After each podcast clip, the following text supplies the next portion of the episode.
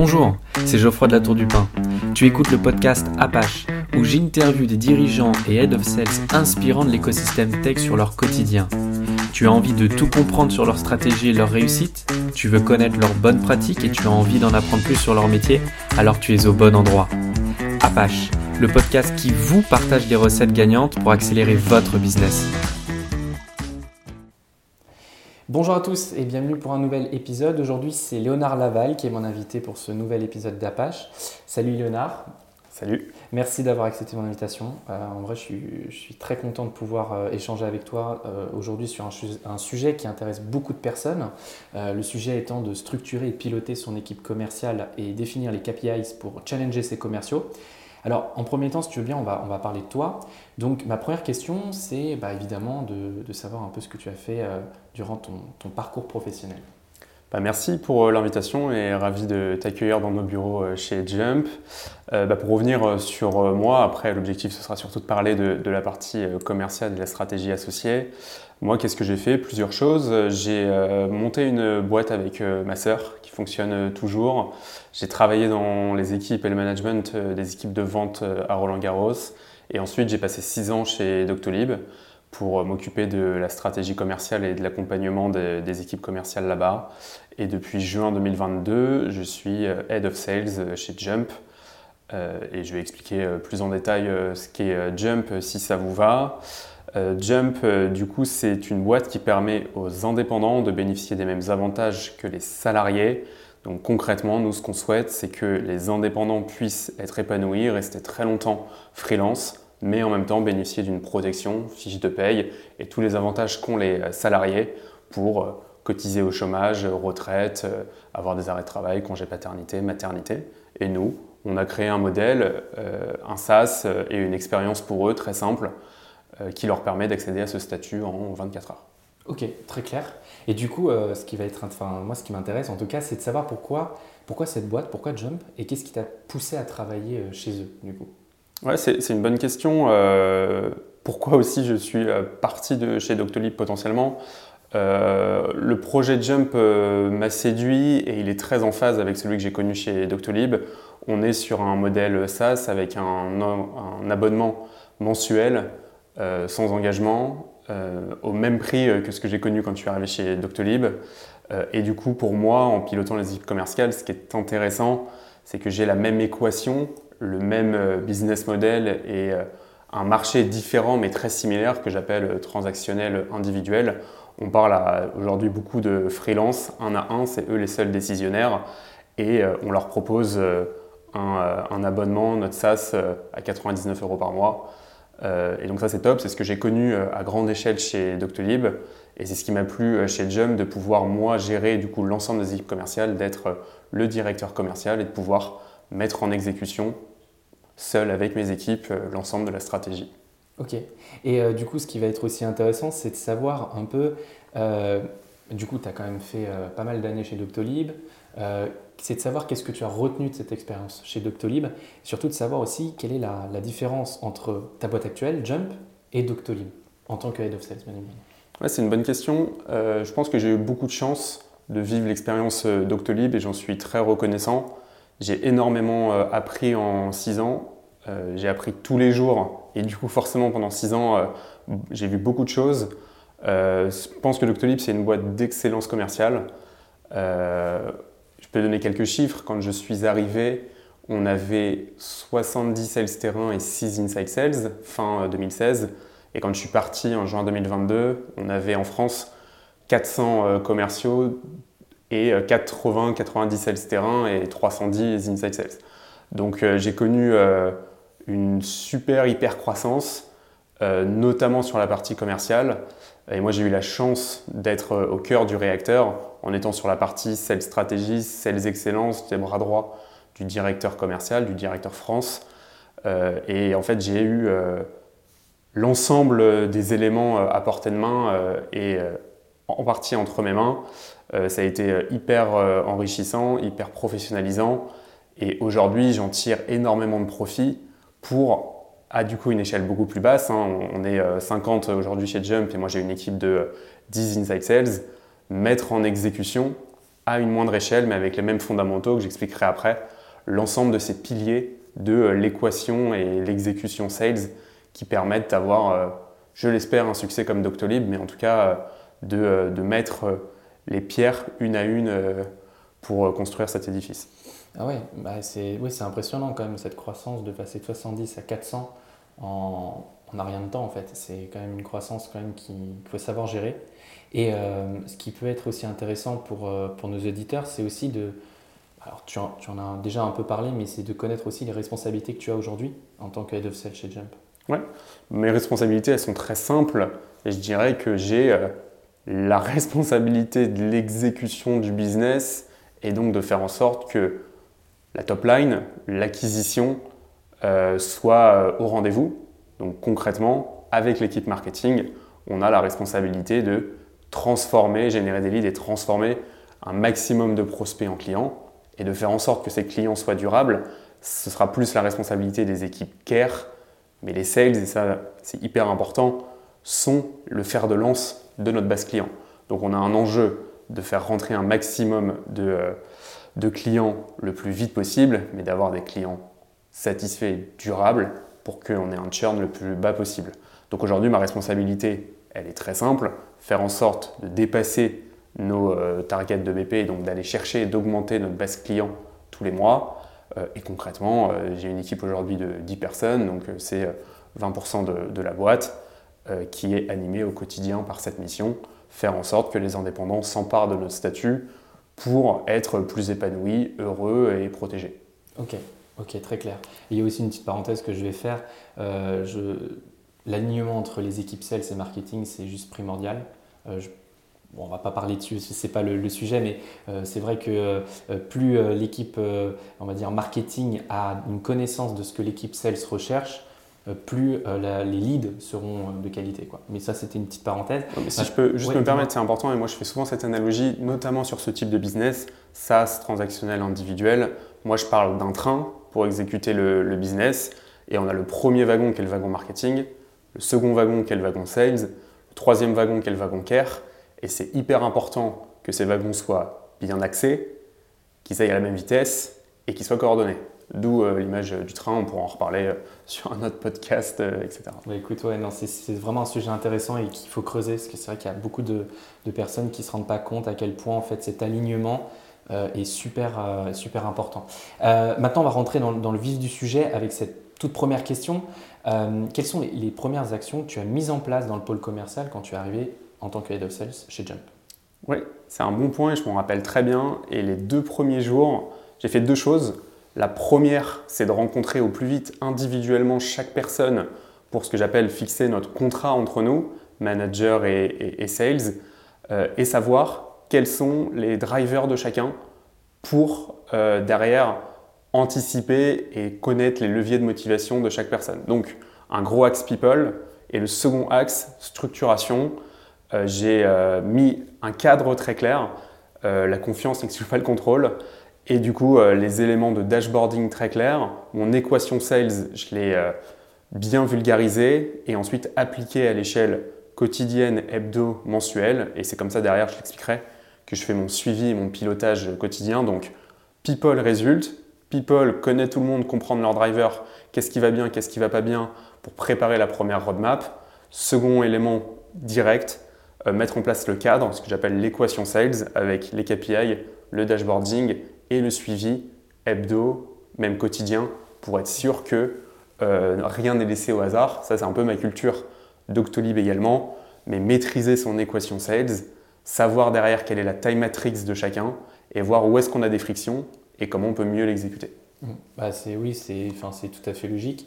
Euh, et il y a aussi une chose importante, c'est l'onboarding de tes membres de, de ton équipe. Et l'onboarding, c'est pour moi, c'est quelque chose de primordial pour que le sales se sente bien dans son équipe et se sente. Et un sales qui se sent bien, c'est forcément un sales qui, à mon avis, pourrait euh, exceller plus tard. Du coup, ma question euh, qui, qui, va suivre, euh, qui va suivre tout ça, c'est comment tu t'y prends pour onboarder tes, tes nouvelles recrues dans ton équipe?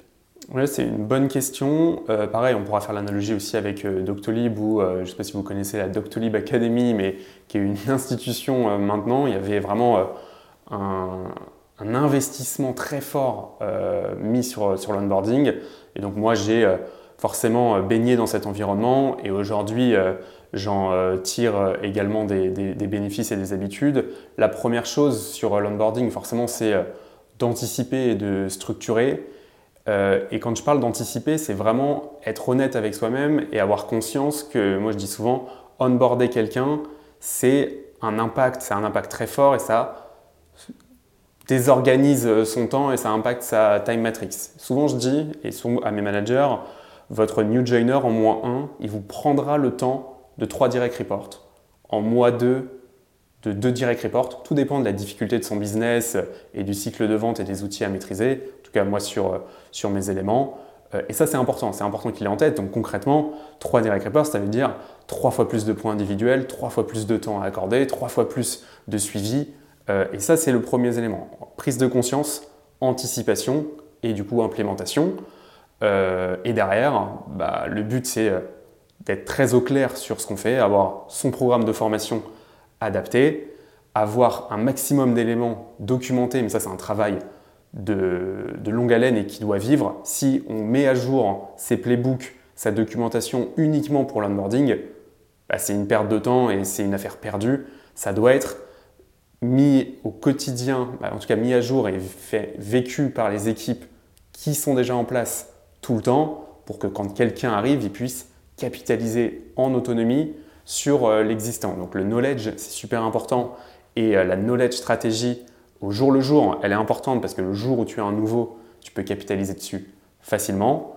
Et après, euh, il y a la partie culturelle, culture d'entreprise et également culture de l'équipe sales, où très rapidement on rentre dans les rituels. et là, il y a plein de choses, on, en reparlera sur le, les targets du mois 1, les suivis, qu'est-ce qu'on attend de la personne, qu'est-ce qu'elle fait en autonomie, comment on l'accompagne. Euh, et c'est pour ça que moi je suis très attaché au fait de structurer, donner un cadre sans infantiliser. Je trouve que c'est plus simple de sortir d'un cadre que euh, ne pas en avoir et du coup ne pas savoir où aller. Ah, complètement. Et puis d'avoir un cadre, ça permet une structuration, ça permet d'être aussi euh, à l'aise et surtout rassuré. Euh, je veux dire, quelqu'un qui arrive dans une entreprise qui ne sait pas quoi faire, comment faire, etc., bon, bah, voilà, il va perdre du temps, etc. du coup, ce qui est aussi important de savoir, c'est, on en a parlé tout à l'heure avec cet onboarding, c'est la structuration. Comment on procède et comment tu as procédé pour structurer ton équipe. Et est-ce qu'il y a aussi, c'est vraiment anecdotique, mais savoir s'il y a une, une façon de structurer une équipe commerciale euh, est-ce que c'est la même façon que de structurer une, équipe euh, marketing? Est-ce que les approches sont les mêmes ou est-ce qu'elles sont complètement différentes? Oui, euh, moi je dirais pas forcément qu'une équipe marketing, je dirais une équipe business ou une équipe d'exécution ne se structure pas de la même manière qu'une équipe projet.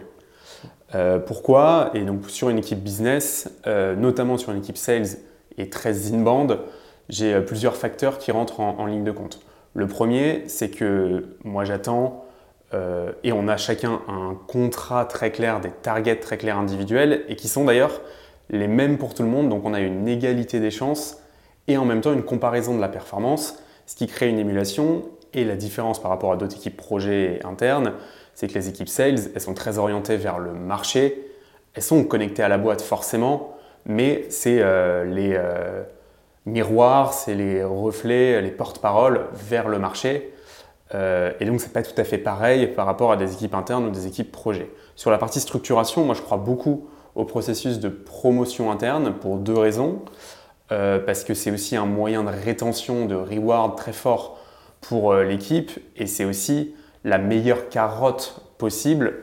Et d'ailleurs, c'est ce qui facilitera l'onboarding. D'après, rien de meilleur que de véhiculer, de former les gens par tes meilleures personnes en interne, si tu as la possibilité, selon euh, le phasing de ton, de staffing plan, les opportunités, etc., de pouvoir le faire. Mais moi, du coup, j'accorde beaucoup d'importance à la promotion interne. Et concrètement, qu'est-ce que j'ai fait quand je suis arrivé? J'ai récupéré une équipe de 8 euh, personnes euh, et j'ai fait le choix pendant 8 mois de garder tout le monde en direct. Et ça, c'était important. Pourquoi? Parce que ça me permettait, un, de connaître parfaitement chaque personne. Deux, de moi, bien sûr, mettre le cadre connaître la performance individuelle, mais aussi avoir les éléments qualitatifs, people, les extra miles et avoir le lien avec chacun pour me dire, OK, demain, sur qui je peux compter pour transférer cette responsabilité et construire ces promotions internes qui me permettront d'être encore plus fort euh, demain. Donc, pour moi, la, différence entre une équipe sales et une équipe euh, projet, c'est que je pense que tu as moins besoin, surtout sur nous, un modèle in-band transactionnel, d'expertise très forte, euh, contrairement à des expertises que tu auras sur des profils très spécifiques, design, etc. Par contre, tu as besoin de personnes qui sont 100% motivées, qui incarnent la boîte, qui connaissent et qui sont l'ADN de, ton entreprise. Et rien de mieux que euh, réussir à garder les gens le plus longtemps possible. Et d'ailleurs, pour faire une analogie avec Doctolib, c'est intéressant. Chez Doctolib, sur ces du coup 430 euh, commerciaux, on n'a en France jamais recruté un manager en externe. Jamais. Alors qu'à la fin, on devait avoir 80 euh, managers. Ça a toujours été un processus de promotion interne qui a deux vertus. Euh, permettre du coup la rétention et permettre l'onboarding au quotidien, parce que l'onboarding, ce n'est pas juste les premières semaines. Moi, je considère que l'onboarding, pour faire l'analogie avec la question d'avant, se termine au moment où la personne a atteint le niveau minimal attendu sur le BP, donc quel est le niveau qu'on attend d'un sales euh, moyen. Et le onboarding s'arrête là. Le but, c'est d'avoir le time to onboard le plus rapide possible. Et parfois, ça peut prendre du temps. Et pour l'accompagner, rien de mieux que de personnes qui connaissent parfaitement le métier pour le transmettre, le vivre, le transpirer tous les jours. Oui, tu as tout à fait raison. Et puis la motivation, euh, le fait de, pouvoir monter en grade euh, dans, dans son entreprise et ne pas l'avoir à quitter pour aller ailleurs, pour monter en grade, c'est bah, royal, on va dire. Hein. tu connais ton environnement, tu, connais les gens avec qui tu travailles. Donc en fait, euh, oui, il y a une, un gain de temps qui est juste énorme pour une entreprise. Donc ça, c'est hyper intéressant. Mais ce qui va être aussi intéressant, c'est de savoir, euh, tu as dû sûrement euh, dû être aidé par des, par des outils pour structurer ton équipe. Et donc, ma question, c'est de savoir quels, sont-ils Quels sont les outils que tu as utilisés à ton, pendant ton, ton quotidien pour structurer ton équipe commerciale aujourd'hui chez Jump? Ouais, je dirais qu'il y a trois familles d'outils. les premiers, c'est euh, le, CRM, mais bon, tout, commercial le connaît. Il ne faut pas que le CRM ce soit un ennemi, et pour ça, il faut être très vigilant. Et moi, je dis souvent que euh, le CRM, c'est notre langage. Donc, en onboarding, on doit apprendre une langue. Il y a euh, des règles, et c'est important que tout le monde parle la même langue pour pouvoir à la fin comprendre ce qui se passe et avoir le reflet de notre marché, en tout cas le marché avec lequel on interagit. Donc le CRM, toutes les boîtes commerciales en ont un. L'enjeu, c'est d'en faire un allié, même si pour souvent, c'est euh, l'ennemi des sales. Euh, et c'est là où il faut être très, très vigilant dans la communication, les changements, l'accompagnement. Et moi, aussi par mon expérience SalesOps, c'est moi qui porte ce sujet pour être à la fois la personne qui exécute le business et en même temps le structure et éviter que euh, ce soit euh, sur euh, une autre, une autre paroisse et pas 100% l'objet du marketing par exemple. Ensuite, il y a les outils de coaching et de knowledge. il y a deux types. Il y a les outils de coaching qui permettent aux sales de progresser, se réécouter, travailler sur la matière, et de knowledge qui sont liés sur les playbooks, le script, les objections. C'est important que ces deux outils soient liés parce qu'on a besoin qu'ils soient vivants et qui est du concret. Mais on en reverra après, l'enjeu, c'est aussi l'animation autour de ça. Et je dirais, le dernier, la dernière famille d'outils, c'est euh, l'outil de suivi individuel. Euh, l'outil de, suivi qu'on peut appeler business review, euh, comme, on, comme, on, veut. Et il est très important parce que c'est le contrat entre le manager et son N-1, son sales. et c'est ça quand même qui permet de faire le suivi individuel, motivation, résultat, next step. Et donc là, il y a plein de façons. Moi, je dis que c'est un outil. Il peut être intégré dans le CRM, intégré dans l'outil knowledge, en dehors, peu importe. Mais la question, c'est est-ce qu'il existe? Est-ce qu'il est utilisé? Comment il est utilisé? Et est-ce qu'il crée de la valeur? Et ça, c'est hyper important. Moi, c'est ce que j'ai mis en place dès le début. Fixer le cadre, dire voilà, à quoi servent les weekly? Comment on les suit? Quels sont les next steps? Pourquoi euh, on suit ces éléments C'est quoi l'équation sales du succès euh, On doit faire euh, X call décrocher X rendez-vous, avoir ce taux de conversion pour finir un tel target, on doit avoir X lead pour y arriver. À la fin, c'est mathématique Et l'enjeu, c'est est-ce que en véhiculant et en ayant le maximum d'automatisation dans le CRM, on arrive à avoir une lecture, une lecture parfaite de son équation. Et donc c'est là où les trois outils sont liés. CRM pour alimenter tes scorecards et tes business reviews, knowledge pour aller chercher du qualitatif et comprendre où est-ce qu'on a des divergences entre certains sales et quel plan d'action on doit mettre. Euh, et c'est ça les, fondamentaux. Après, il y a plein d'outils qui peuvent exister dans tout cela. Il ne faut pas être noyé par les outils et il faut surtout à la fin s'assurer que l'usage est bon et qu'on en a une valeur pour son équipe euh, et pas être prisonnier euh, de, l'outil. Et j'ai oublié l'outil clé qui est lié un peu au CRM, c'est l'outil de téléphonie. Nous, comme on est en Inside Sales, c'est primordial, mais c'est par là aussi que tu as beaucoup de choses automatiques. Si tu n'as pas besoin de loguer l'école à la main et qui sont logués automatiquement, par exemple, ça t'évite une belle épine du pied. Sinon, bonne chance pour euh, connaître euh, euh, plein d'éléments analytiques sur le cœur du, réacteur. et puis, je suppose aussi que tu as eu des. Parce que même ça, mettre en place des outils, c'est un challenge. Et, et, je suppose que tu as dû être énormément challengé en tant que head of sales. Et moi, je voudrais juste savoir si aujourd'hui, par exemple, tu aurais des, challenges qui ont été dire, les plus importants, mais les, les plus compliqués à atteindre pour toi pour structurer ton équipe commerciale? Est-ce que tu pourrais nous, nous parler de, de, peut-être deux, trois challenges, même un euh, Ouais, je vais pas prendre trop de temps dessus. Euh, je dirais que le plus dur, notamment quand tu es arrivé et que tu as une équipe en place, c'est euh, de mettre en place la culture que toi tu souhaites sans venir complètement changer l'existant. Et c'est là où c'est hyper important, mais comme tout challenge, outil, etc., c'est une vente en interne. Et donc en fait, le plus important pour moi, notamment dans ce suivi individuel, ce que j'appelle le pacte, le contrat euh, tacite entre le manager et, sa personne, c'est la compréhension de l'intérêt euh, pour le sales des éléments qui sont mis en place. Et donc c'est une perpétuelle vente. Et souvent, je le dis dans tous ces challenges, c'est à la fin, si vous n'avez pas compris pourquoi on faisait ça, pourquoi j'avais mis en place ces choses-là, autant qu'on ne le fasse plus ou qu'on reprenne la base. Et donc, l'enjeu à chaque fois, c'est d'être très à l'écoute, très empathique sur ces, sur ces éléments. Et bien sûr que quand avant, tu étais euh, très autonome, très libre et que euh, le lendemain, on, regarde ton volume de call quotidien, tes éléments, euh, ça peut être un peu anxiogène et, mal vécu. Mais à la fin, c'est pour permettre à chacun d'évoluer, de progresser.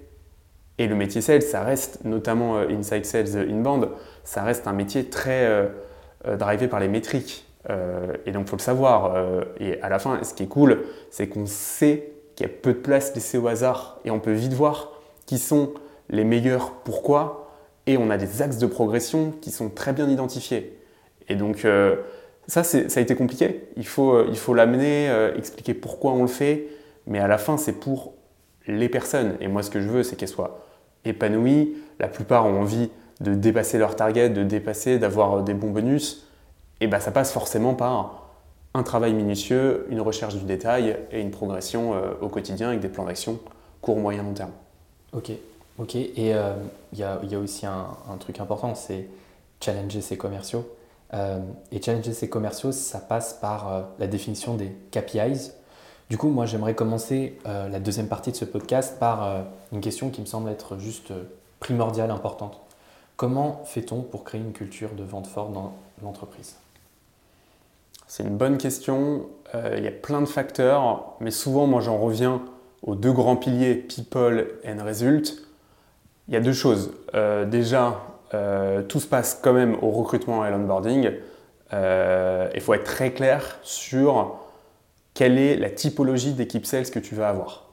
Et il y a différents éléments. Il faut être très clair sur la job desk, la réalité de la time matrix du sales avoir des scorecards bien définis et ensuite aller chercher les compétences et euh, les qualités euh, qu'on souhaite avoir. Donc déjà, le premier important, c'est d'avoir un fit entre ce que toi tu attends et les personnes que tu recrutes.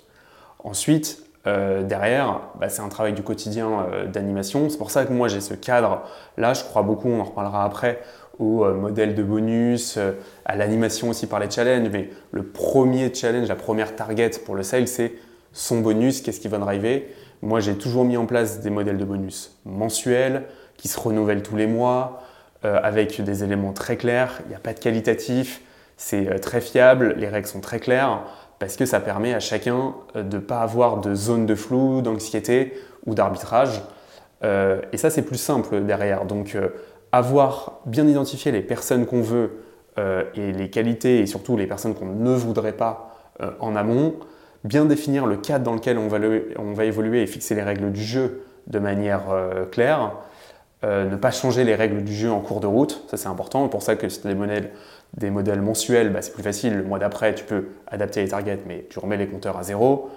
Euh, et derrière, c'est beaucoup de euh, transparence, de communication, euh, d'animation. On, en reparlera. mais tu as besoin, pour une équipe sales, d'avoir des victoires. Tu as besoin de parler des défaites. Tu as besoin d'avoir des rituels qui sont clairs. Sales meeting, weekly. Tu as besoin d'avoir des moments de team qui sont forts. c'est un peu comme une équipe de sport pour moi. et il faut fêter les victoires, il faut vivre les défaites, il faut rebondir dessus. Euh, et moi aussi, ce qui est hyper important pour moi, comme souvent ils ont la tête dans le guidon et c'est normal, c'est de redonner de la vision, redonner le why, réexpliquer où est-ce qu'on va, notamment sur les changements, quand on va faire des changements de, target, quand les objectifs vont monter, expliquer pourquoi, pourquoi on le fait, pourquoi chaque mois on doit être plus fort que le mois précédent euh, et quel gain ils vont en tirer.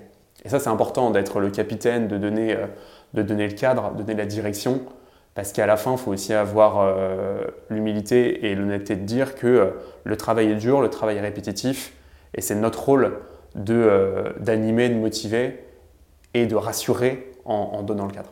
Oui, et tu l'as dit, hein, donner le cap, c'est quelque chose de, de, primordial pour un sales, et expliquer le pourquoi du comment, pourquoi tu as tu n'as pas réussi à atteindre tes objectifs, pourquoi tu as réussi d'ailleurs. C'est aussi important de lui expliquer comment tu as fait. Parce que souvent, on ne se rend pas compte, on peut travailler, travailler, on ne se rend pas compte comment on a réussi à, atteindre ses objectifs. Et euh, toi, en tant que head of sales, comment tu, tu, arrives à challenger au quotidien tes commerciaux? Ça, déjà, c'est un challenge. De challenger au quotidien. Ouais, ouais c'est un bon point. Moi, en fait, je dirais que pour challenger au quotidien, ce que je fais depuis le début, c'est ce contrat tacite. Et moi, en fait, j'ai Partons dans l'autre sens, j'ai un suivi et un plan people à 6 mois, un plan trimestriel, des targets mensuels, un suivi hebdomadaire et des checks quotidiens.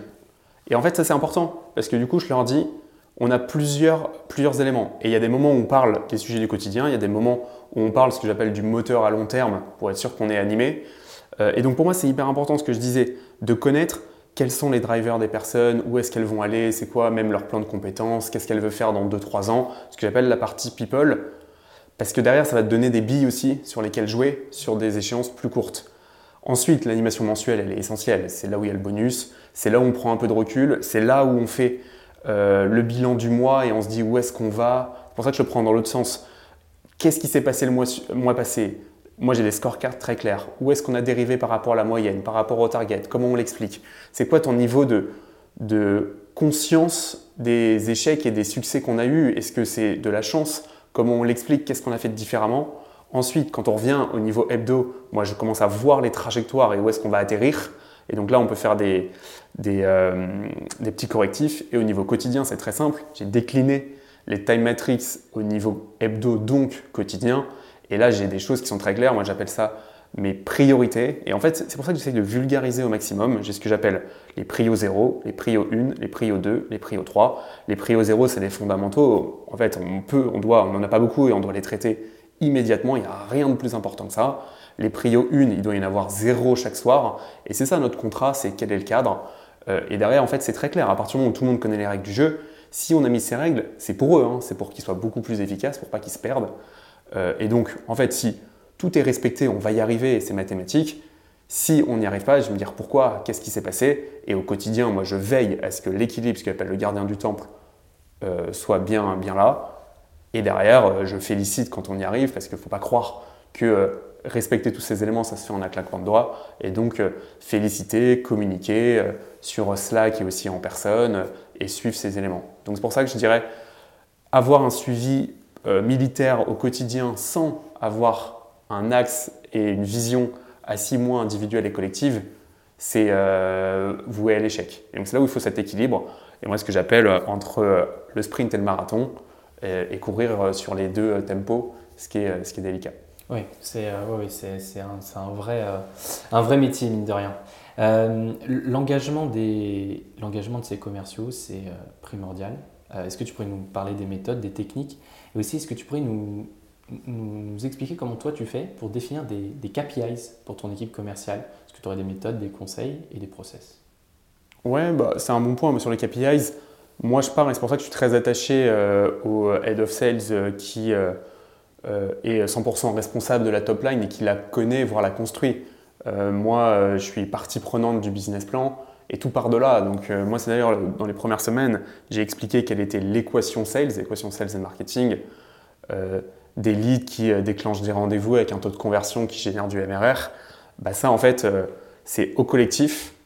Euh, quels sont-ils? Et derrière c'est décliné de manière individuelle et c'est ça qui permet le suivi au quotidien, hebdo et monthly. Donc on, revient sur le point d'avant et je ne vais pas me réexpliquer, mais en fait c'est là où si on est capable de vulgariser son équation sales, de l'appliquer à l'échelle individuelle et de calquer son modèle de bonus sur ça, à la fin ça fonctionne. Parce que le but, mon but, moi, c'est de dépasser le BP. Si chacun est animé par des targets liés au BP, que le, BP il est clair, compris sur des hypothèses qui sont attestées, avec un CRM qui est maîtrisé, qui permet de savoir ce qui se passe ou pas, et qu'à la fin, individuellement, chacun est capable de dire pourquoi il y arrivait, pas arrivé, bah moi, collectivement, je suis capable de rendre des comptes à n'importe qui sur pourquoi on y arrivé. Et donc, c'est assez important je parle, moi, l'engagement, il est fort si on est tous sur la même longueur d'onde. Il ne faut pas qu'il y ait de décorrélation entre la personne qui gère l'équipe et les euh, objectifs individuels de chacun. Donc c'est pour ça que je dirais l'engagement il passe par l'alignement et moi pour moi il passe par euh, la transparence, la vulgarisation euh, et le suivi des chiffres, mais pas uniquement par ça. Après il y a plein d'autres choses qui ne sont pas liées aux KPI, mais qui sont les KPI humains. Nous on n'a pas encore mis en place des parce qu'on n'est pas encore assez nombreux, mais des indicateurs de euh, santé, euh, people, comment ça se passe, etc. Il y a des outils qui existent qu'on avait euh, chez, chez Doctolib et c'est hyper important de savoir aussi où on en est, comment se sentent les gens sur différents acteurs, reconnaissance, vie pro, vie perso, salaire, et ça, ça donne aussi les risques ou les challenges à mener à moyen terme pour éviter que ton équipe, en tout cas, brûlent doucement ou subissent et qu'on soit toujours bien animé de la bonne façon. Ok, ouais. Et puis euh, il y, a, y, a, aussi une, euh, un sujet qui, qui, qui, est hyper intéressant, euh, l'exécution du process de vente. Alors il y a, si on devait en parler de A à Z, on n'aurait pas le temps, mais est-ce que tu pourrais nous donner des, outils qui peuvent aider les équipes à bien définir et à bien exécuter les process de vente, leur process Ouais, bah c'est ce qu'on disait avant. Hein. Le CRM, l'outil knowledge donc, euh, et euh, ton suivi individuel, moi ce que j'appelle un peu tout, la stack euh, Sales Enablement, ils sont essentiels. Mais en fait, il ne faut pas, ce que je disais, forcément multiplier les outils et croire qu'un outil c'est une fin en soi. Il faut vraiment réussir à s'approprier l'outil, il doit te permettre d'être plus efficace mais encore une fois, à pas en être prisonnier. Et souvent, moi, ce que j'ai mes équipes, c'est euh, ce que je dis tout le temps, je dis, l'outil n'est pas une fin en soi. En fait, si tu utilises l'outil pour l'utiliser, ça sert à rien. La question, c'est pourquoi on le fait? Qu'est-ce que ça te génère comme bénéfice individuel Et si tu ne comprends pas, est-ce que tu as compris le bénéfice collectif Et comment ça va nous aider tous ensemble? Euh, Et en fait, c'est ce que j'essaye de dire souvent, et c'est là où il faut faire attention au sales individuel qui peut penser à lui, être un peu égoïste, mais pas euh, par, euh, par méchanceté. C'est plus que bah, chacun pense à son objectif. Et donc, il faut faire attention, si on ne mutualise pas, si on ne partage pas, c'est un peu comme dans la théorie des jeux, tout le monde va être perdant. Par contre, s'il n'y a qu'une personne qui le fait, pour tous les autres, lui, il est très perdant.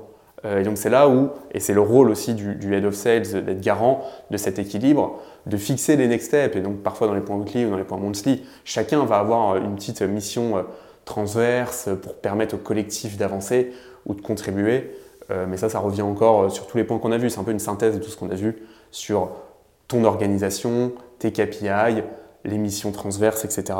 Mais moi, au maximum, j'essaye de, et ce que je dis souvent, de décharger mes équipes. Et je leur dis toujours, euh, quoi qu'il se passe, c'est moi qui euh, vous aiderai. Si vous avez un problème, dites-le moi. Parce qu'en fait, savoir qu'on a toujours quelqu'un qui est là, euh, une béquille sur qui s'appuyer, ça soulage, ça rassure. Mais en même temps, de l'autre côté, ils savent que je suis exigeant, j'attends beaucoup de choses de leur part. Mais de l'autre côté, s'ils si, ont quelques problèmes que ce soit, je serai toujours là pour, pour y répondre. J'ai fait un peu une, digression, mais, mais, du coup, les outils, on les avait vus avant sur les trois familles. Et à la fin, c'est une grande famille sales qu'il faut faire vivre et animer au quotidien. Et oui, ça, ça, me fait penser à ce, à ce management assez paternaliste, en fait. Vraiment être proche de ses salariés, de son équipe, et vraiment être là même dans les coups les plus durs et ne jamais les laisser tomber.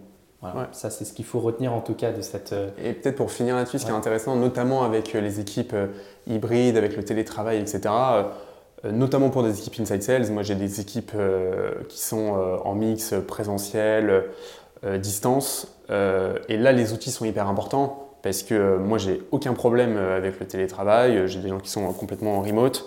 Mais justement, comme on a ce cadre, on a ces éléments, on a ces outils qui permettent de suivre les choses et les outils de communication qui permettent euh, de, vivre comme si on était à côté, on s'en sort parfaitement parce que on a une transparence de l'information et de la visibilité de cette équation sales. Bah écoute, c'était super intéressant. Je te remercie Léonard pour cet échange. Merci à toi. Merci pour avoir échangé et partagé les méthodes et bonnes pratiques pour permettre à ceux qui nous écoutent d'accélérer leur business. Si le format vous plaît, dites-le nous en commentaire. N'oubliez pas de vous abonner à notre page Tribu Sales sur LinkedIn et à notre podcast bien évidemment pour être au courant des dernières news. Quant à moi, je vous souhaite une belle journée ou bien soirée et je vous retrouve prochainement pour un nouvel épisode d'Apache. À bientôt